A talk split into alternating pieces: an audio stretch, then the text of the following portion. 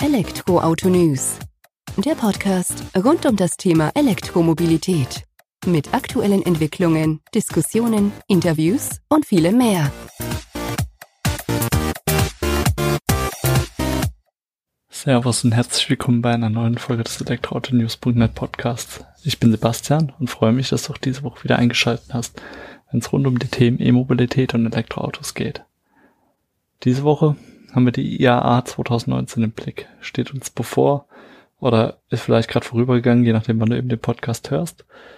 Und ja, ich wollte einfach in dieser aktuellen Folge mal einen äh, Ausblick auf die aktuellen E-Fahrzeuge werfen, die auf der IAA 2019 zu sehen sein werden oder die man dort sehen konnte. Wie gesagt, eben je nachdem, wann du den Podcast hörst.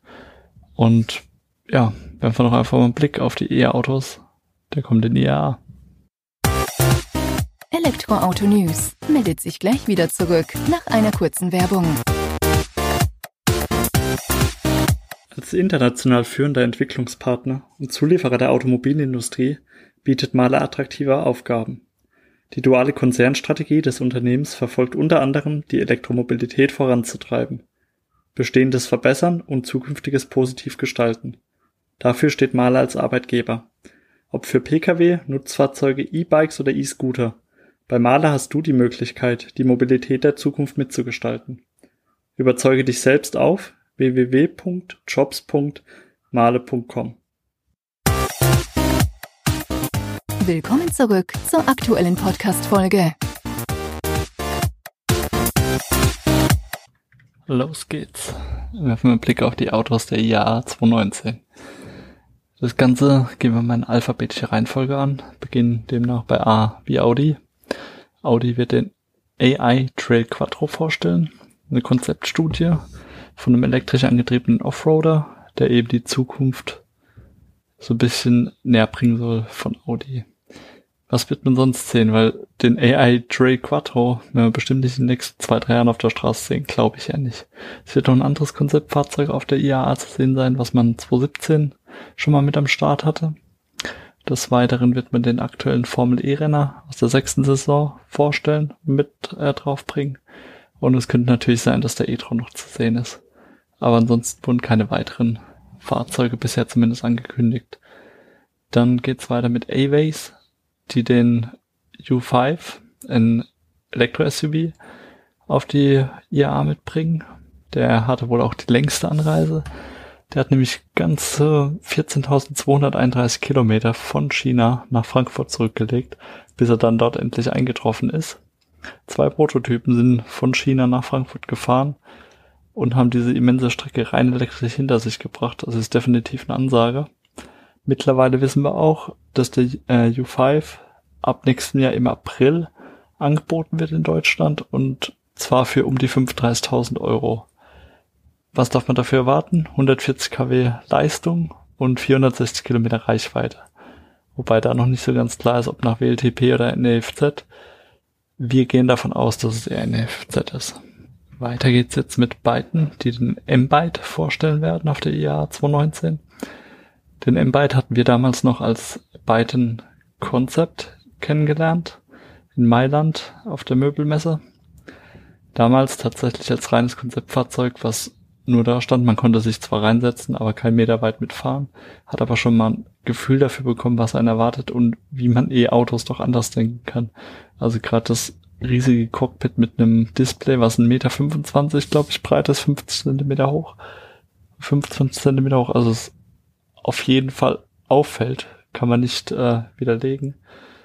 Und ähm, ja, das soll Ende des Jahres schon in Fertigung gehen und dann Mitte 2020 auch nach Deutschland rüberkommen. Die Rede ist aktuell von 45.000 US-Dollar, die angesetzt sind für den amerikanischen Markt, was so rund 37.500 Euro für den deutschen Markt wären. Wurde bisher nicht bestätigt. Hoffen wir, dass wir bei der IAA weitere Eindrücke bekommen vom tatsächlichen Serienfahrzeug oder von einem ziemlich nahen Fahrzeug, das an der Serie dran ist eben. Und dass auch Preise und Daten bestätigt werden. Ja, Seat Cupra äh, stellt den Terrascan vor.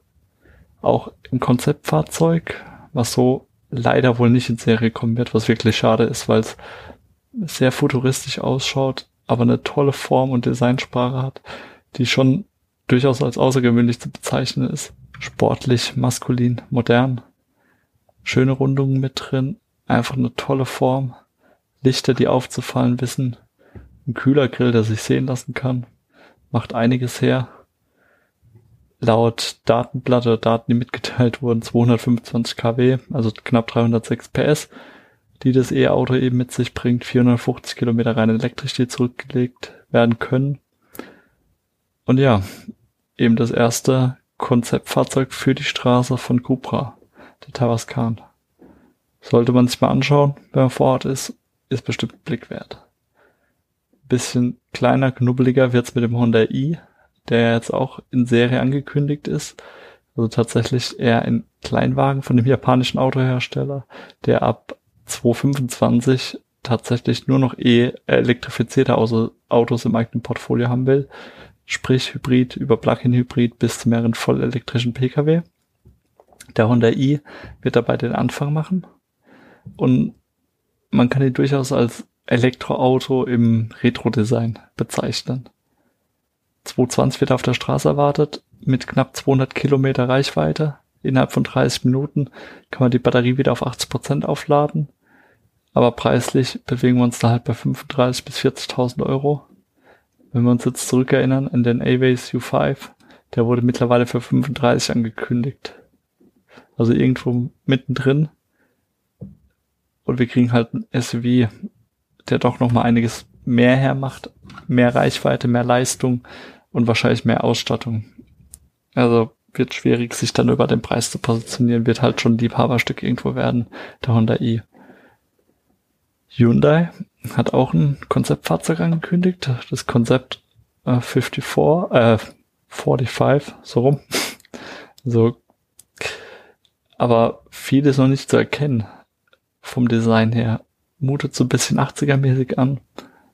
Leicht abgerundet, bisschen Kanten drin.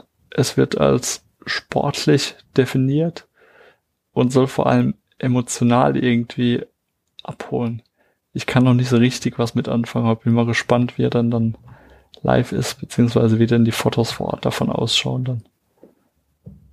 Dann haben wir den Carolino, der angekündigt war von Artega, beziehungsweise dessen ähm, CEO Klaus-Dieter Freers. Das, wir erinnern uns, ist der Microlino Nachahmer, um es mal freundlich auszudrücken, oder nennen wir es eher die Microlino Kopie. Aber da haben die Abotas, die Familie hinter dem Microlino, mittlerweile ein Wettbewerbsverbot ähm, erwirkt. Und ja, der Carolino darf deswegen nicht auf der IAA ausgestellt werden. Von Mercedes-Benz werden wir auch was sehen.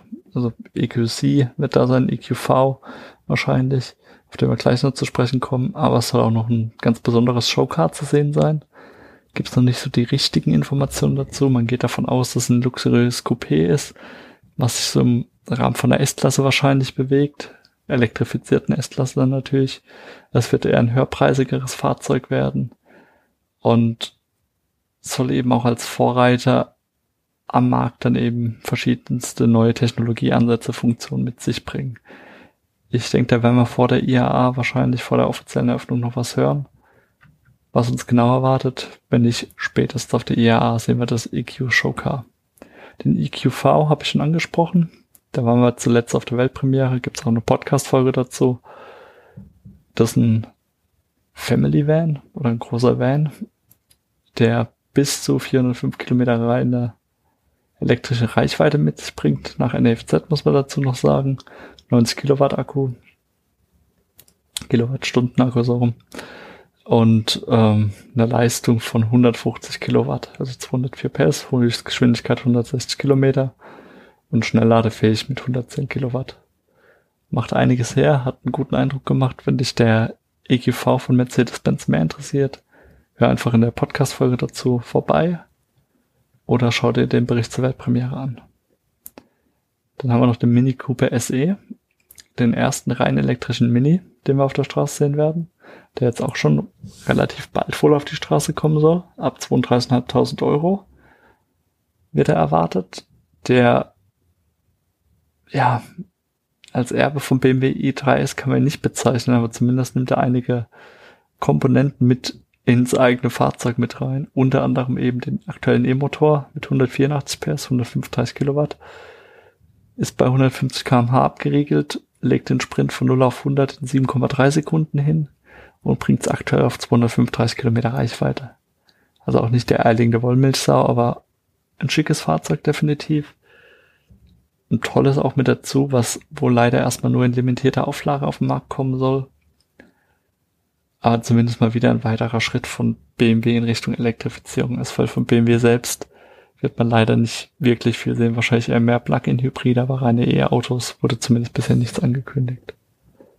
Dann haben wir noch den Opel Corsa E. Über den haben wir jetzt auch, glaube ich, schon genügend Worte hier bei uns Elektroauto News verloren. Wir waren auf der Vorabpremiere in Frankfurt zu Gast, haben einen Podcast drüber gemacht, haben uns mit dem Frank Jordan unterhalten, der für äh, Director Advanced Engineering Opel ist, also der uns die wichtigsten Fakten zum Opel Corsa eben mitgeteilt hatte. Und ja, einfach die Podcast-Folge hören kann man nur empfehlen. Bleiben wir trotzdem noch kurz bei Opel. Opel Corsa E-Rally. Das heißt, Opel bringt auch eine Rallye-Version des Opel Corsa E auf die Straße. Und der wird eben auch bei der EA zu sehen sein. Polestar wird vor Ort sein. Mit dem Polestar 2, also rein elektrischen. Fahrzeug, was man auf die Straße bringen wird. 500 Kilometer Reichweite, 78 Kilowattstunden Akku, 300 Kilowatt Leistung, also 408 PS, ab 40.000 Euro. Ist eine Ansage. Und ja, sind wir mal gespannt, wie der live ausschaut und was der Herr macht. Erste Fotos hatten wir schon bei uns im Portal und auch Rückmeldungen von ähm, Menschen, die eben schon die Chance hatten, Lesern, sich den mal live anzuschauen auf der European Tour, die gerade angetreten wird. Aber in Serie werden wir den Polestar 2 zumindest in der leistbaren Klasse, also sprich ab diesen 39.000 Euro, wohl erst ab 2021 sehen. Vorher wird dann eben die größere Version kommen, wieder zur Einführung, wie wir es mittlerweile von anderen E-Autos auch kennen. Aber wird man einfach mal gucken können. Blick auf die EA IAA kann man auf jeden Fall riskieren. Dann Porsche Taycan Turbo, Taycan Turbo S. Den darf man natürlich auch nicht außen vor lassen. Das erste rein elektrische Fahrzeug von Porsche. Und man muss sagen, Porsche hat gehalten, was versprochen hat. Mit dem Mission E, also dem, das war damals noch der Konzeptname von dem Fahrzeug. Das Design war schon sehr eingängig und auffällig und man hat doch viel davon übernommen hat das abgebildet und bringt meiner Meinung nach ein richtig schönes Auto auf die Straße, was nicht für jedermann leistbar ist, da brauchen wir nicht drüber reden, fängt über 150.000 Euro an, aber ist definitiv ein schickes Fahrzeug, was von der Leistung einiges hermacht und ja, Probe sitzen kann man ja mal zumindest. Leistbarer wird's dann schon mit dem Seat Mi Electric. Ähm, den kennen wir, der spielt in der gleichen Liga wie mit dem neuen VW E ab und dem Skoda Citigo E4 oder E4, der auch noch auf die Straße kommen soll. In Anführungsstrichen eher ein Kleinwagen. 61 Kilowatt, 83 PS Leistung, 260 Kilometer rein elektrische Reichweite und das für einen wahrscheinlich leistbaren Betrag. Können wir gleich nochmal drauf eingehen, wenn wir den VW e-Up vorstellen, der auf jeden Fall zu sehen sein wird auf der EA. Smart ist auf jeden Fall vertreten. Die stellen den neue Generation 4.2 und 4.4 vor. Was für ein schönes Wortspiel. Und ähm, präsentieren damit die rein elektrische Ausrichtung der Marke. Mal ein großes Thema. Die Woche vor der IAA bei uns im Portal haben wir einen ausführlichen Bericht über die Ausrichtung und was man sich dabei denkt eben geschrieben. Einfach mal anschauen. Bestimmt von Interesse. Wer darf nicht fehlen auf der IAA? Tesla. Das Tesla Model 3 wird auch zu sehen sein. Eine schöne Ankündigung ist ein Fahrzeug, was E-Mobilität in die Massen bringt, wenn man aktuelle Zusatz- oder Absatzzahlen betrachtet. Und Zulassungszahlen war das Wort, was ich suchte. Und darf daher auf so einer Messe nicht fehlen. Den E-Up haben wir. Sagte ich ja schon beim Seat Mi Electric, dass da Tochter oder Bruder, also Schwester oder Bruder auch noch kommt vom VW-Konzern. Und der E-Up wird das günstigste E-Auto bei VW werden. Nach Förderung reden wir da von 17.600 Euro in die Richtung. wo auf die Straße kommt, ist eine Ansage. Und für die Stadt allemal ausreichend vom Platz als auch von der Leistung. Highlight an sich wird aber bei VW der ID3 sein, der endlich sein Camouflage-Outfit ablegt und hoffentlich in voller Schönheit erstrahlt. Am Montagabend ist soweit, soll die Weltpremiere auf der IAA sein, wird mit Livestream überall übertragen. Ich denke, wir werden auch bei uns im Portal was dazu machen. Lassen wir uns einfach mal überraschen, wie es sich präsentiert und ob auch da VW halten kann, was man versprochen hat. Die Ankündigungen der letzten Wochen lassen ja Großes vermuten. Jetzt gilt's zu liefern.